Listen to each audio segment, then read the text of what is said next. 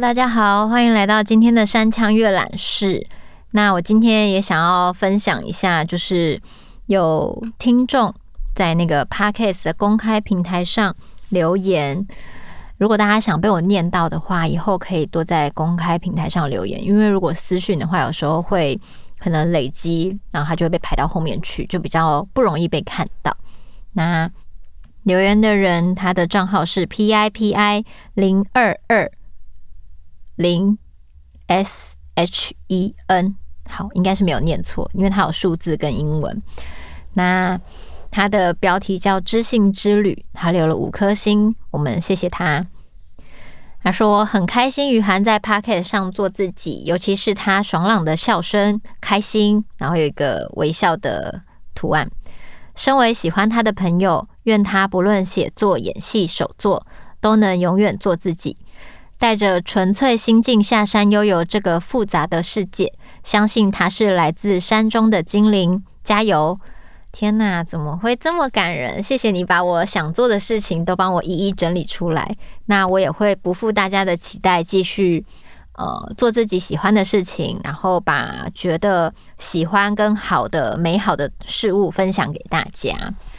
那今天呢，就要跟大家分享一本小说。这本小说真的非常的好看，它的书名叫做《日间演奏会散场时》。那它也有改编成电影，不过电影我没有看过。嗯，然后我非常喜欢这本小说，我觉得大概是我近年看到的关于这种人与人之间的情感，然后我觉得描写的非常细腻，会让你读完或是在读的时候都有一种心跳的感觉的小说。嗯，很难形容。到底怎么样，就是会让人心跳。但是这种小说的那个节奏跟它的描述，刚好是我非常喜欢的那种很细腻的东西。然后也因为这些细腻的描述，我都觉得这几个人物非常的鲜活。然后也会很期待，如果有机会，呃，演到这样的剧本的话。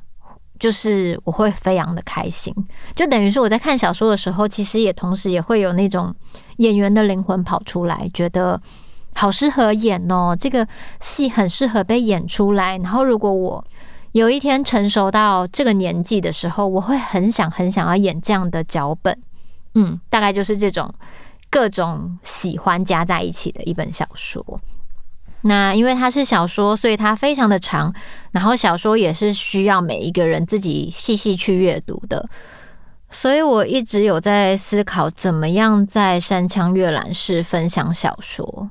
嗯，因为在有限的篇章范围内，然后又要截取一个片段，但是因为我自己太喜欢了，然后可能有时候截取一个片段，但大家没有看出全貌的时候。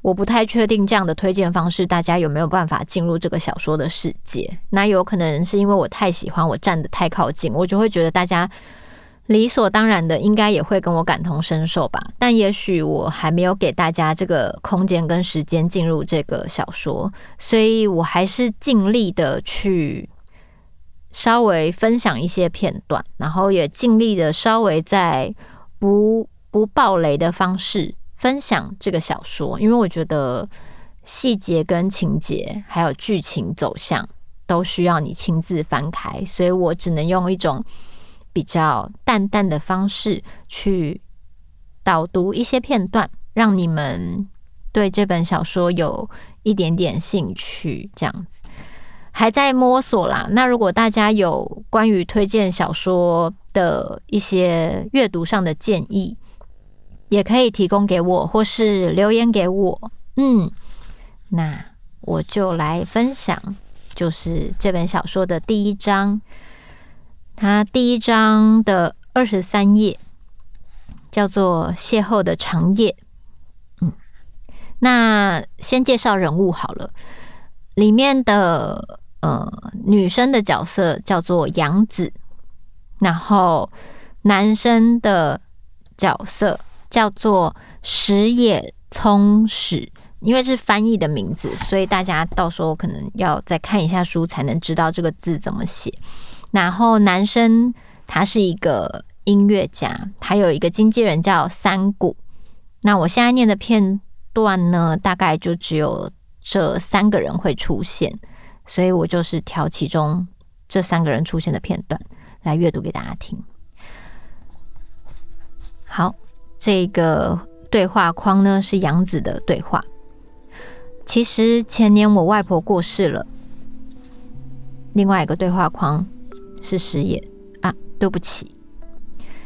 杨子继续，没事，外婆也九十高龄了。我母亲从年轻一直住在欧洲，后来终于想通，大约十年前回来和外婆同住。不过外婆的身子一直很硬朗，不需要特别照顾。最后不是生病过世，而是跌倒害的。啊，真遗憾！现在老人家都很硬朗，最怕的就是跌倒了。真的，我父亲那边的祖父母我完全不认识，所以日本的外婆对我来说是很重要的人。外婆跌倒的时候撞到院子的石头，那是一块这么大的天然石。我小时候常把它当桌子，摆上南天竹的红果实和绿叶，和表姐妹一起玩扮家家酒。想不到那块大石头后来竟然夺走外婆的性命。三谷将端上来的西班牙海鲜饭分成给他，一边安慰地说：“不过，毕竟那么高龄的老婆婆在哪里跌倒受伤都不奇怪，这是没办法的事。但那是我常在上头玩的石头啊。”杨子接过盘子，郑重地说。三谷听了一脸诧异：“虽然是这样。”早知道的话，可以及时应对，但没有办法啊。那块石头放在危险的地方吗？啊，不是这样的。我想说的是，那块后来夺走外婆性命的石头，我小时候却什么都不知道的，在那里玩得很开心，只是这样而已。这样啊。不过要这么说的话，毕竟世上对老人家危险的东西到处都是。我是觉得你不用这么自责啦。我不是自责，也没有什么好自责的。我不是这个意思。杨子想把话说得更简单一点，但迟疑要不要再说下去。桌上的佳肴还剩下一半，其他人一边吃着深夜难以消化的大量西班牙海鲜饭，一边持续聊着东京哪家意大利餐馆最好。杨子瞥了他们一眼，心想是否该加入他们的话题。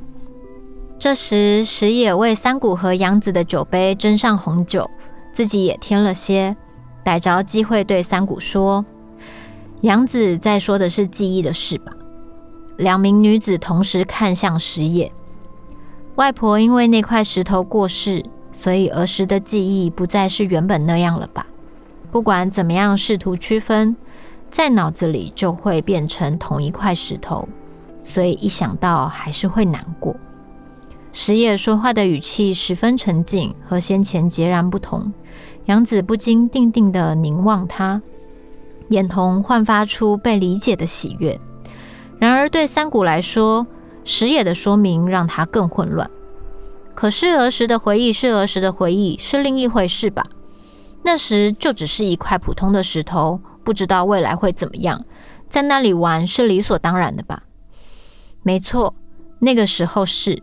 可是发生了这种不幸的事故，再回头看，心情会变得很复杂吧？石野说：“嗯，我不懂。杨子刚才说的是这个吗？”我也是现在才懂。听了石野先生说明之后，石野望了杨子一眼，垂下眼睛。三谷依然一头雾水。嗯，可是所以是怎么样啊？对不起，我完全无法理解这种感觉。没事没事，真的没什么，不好意思，话题变得这么奇怪。杨子终于发觉三谷喝醉了，打算就此收场。不料石野居然继续说：“不，这不奇怪，一点也不奇怪。音乐就是这么回事哦。从最初提示乐曲的主题一路看到最后，然后再回头看，会看到怎么样的风景呢？贝多芬的日记里有一句谜样的文字。”傍晚会看清一切。这句话的德文原文是什么？若问杨子，杨子或许能告诉我们意思。不过，我想大概是这样的意思吧。随着乐曲的发展，会发现哦，原来这个主题带有这样的可能性。如此一来，这个主题听起来就不会和原来一样了。在不知道花朵全开的样貌下凝视花蕾，等到知道花朵全开的样子后，再回溯记忆里，就不是相同的花蕾了。音乐并非只是向未来直线前进，也会一直像这样朝着过去展开。如果无法理解这一点，就完全不懂赋格这种形式的奥妙。石野说完，停了半晌，又说：“人总是死心塌地地认为，能改变的只有未来。可是实际上，未来经常在改变过去，可以说被改变，也可以说是自行改变。所谓过去，就是这样纤弱易感的吧。”杨子将乌黑的长发按在颈边，频频点头，侧耳倾听。现在这个瞬间也不例外，将来回头再看，也会非常纤弱易感。人生继续下去会变成怎么样呢？想起来多少有点恐怖。倒是今晚很愉快，我希望永远不变。杨子这番话，矢野没有多说什么，只是以表情赞同。心领神会的纯粹喜悦使他醉迷。在他内心深处蔓延开来，这种经验在他的人生并不多。三谷依然一副难以理解的模样，踩着摇摇晃晃的沉醉步伐转去跟别人聊天了。石野和杨子继续聊到店家打烊的深夜两点半。杨子望着桌上的烛光片刻，问石野：“其实你有道歉吧？”对新干线坐在你面前的那个人，石野瞠目结舌。今夜与他见面以来，这不晓得是第几次感到惊喜了。由衷的感觉这真是个愉快的夜晚，不由得笑说：“当然嘛，照理来说本来就该道歉，但要说我生气了才有意思啊。”我就知道，你为什么知道？我也不知道为什么，我就是知道。杨子也开心的笑了，石野面带微笑的垂下视线，随后又抬起头说。还有一件事，也只有你察觉到。杨子稍稍的歪头问：“什么？”石野差点脱口说出：“今天的演奏不理想。”他原本带着深深的失意，告诉自己一定要撑过今晚才行。没想到杨子的出现让整个状况翻转。表演结束后，他们在休息室时，完全想不到心情能变得如此开朗稳定，因此也迟疑着：有必要毁掉这样的幸福吗？于是石野转念说：“抱歉，没什么，请别在意。到底是什么事？没事，只是无聊的小事。”杨子似乎洞悉了什么，尽管露出难以释怀的表情，但没再追问下去。两人几度看表，直到时间越来越晚，却因为想再聊一会，始终假装不知道时间已晚。最后是同席的人出声说：“差不多该走了。”此时，三谷早在椅子上睡着了。三谷经纪人也累了吧？毕竟经历了演奏会的紧张。我刚才说的话会不会让他不高兴啊？不要紧，如果不高兴就不高兴。他的强势也帮了我不少忙，而且是个相当认真的人。两人约好日后再联络，便和大伙一起走出餐馆。矢野让杨子先上计程车。当杨子在告诉司机地点时，他从玻璃车窗凝望杨子的侧脸，他想着，她是索里奇的女儿。过了二十年，他还记得我十八岁时的演奏。虽然当时完全不可能，但事后两人都分别想过，其实那天也可以选择共度到清晨，因为这邂逅的长夜，在两人的关系中相当特别。后来屡屡被忆起，尤其最后依依不舍交换的眼神。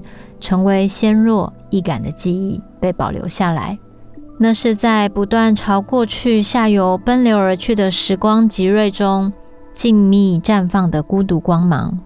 过去的彼方有着辽阔如海的忘却，前方则是每当两人未来受伤时，一再反复的在这一夜的黑暗拥抱下相互凝望。啊，我觉得好美哦。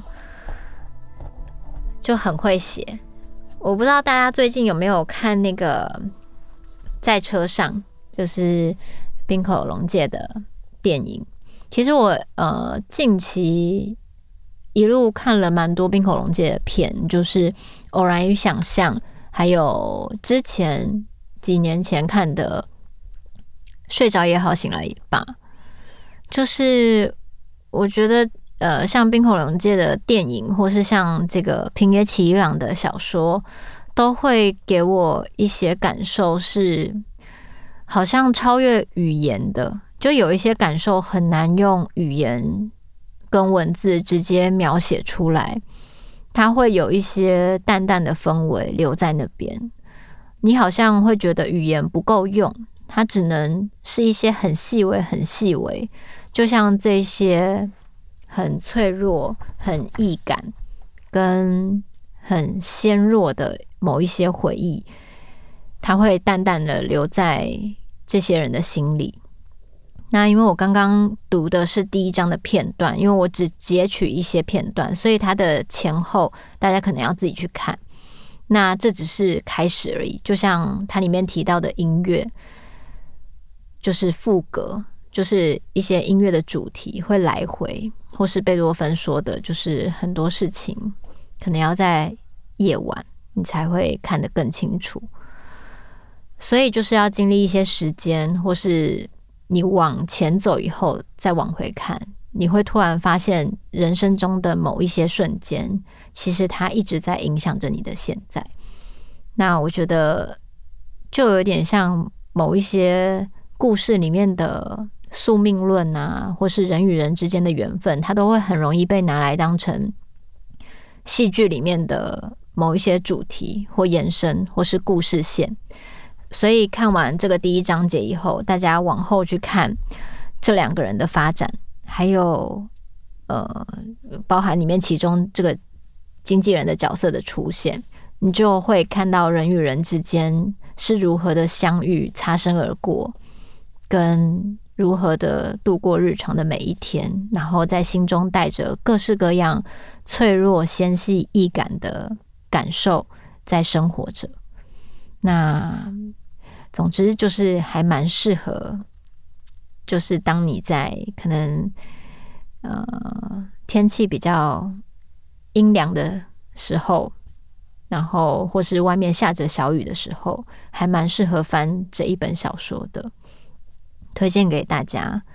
然后也许搭配一些古典乐听会很不错，因为这本小说也好像不时的会有一些音乐在文字中被带出来。然后很适合细细阅读，然后缓慢的度过你的，就是如果你有一些情绪不知道怎么抒发的时候，很适合慢下来阅读这本小说。那这周的山羌阅览室就到这边，希望大家度过美好的一天，我们下周见。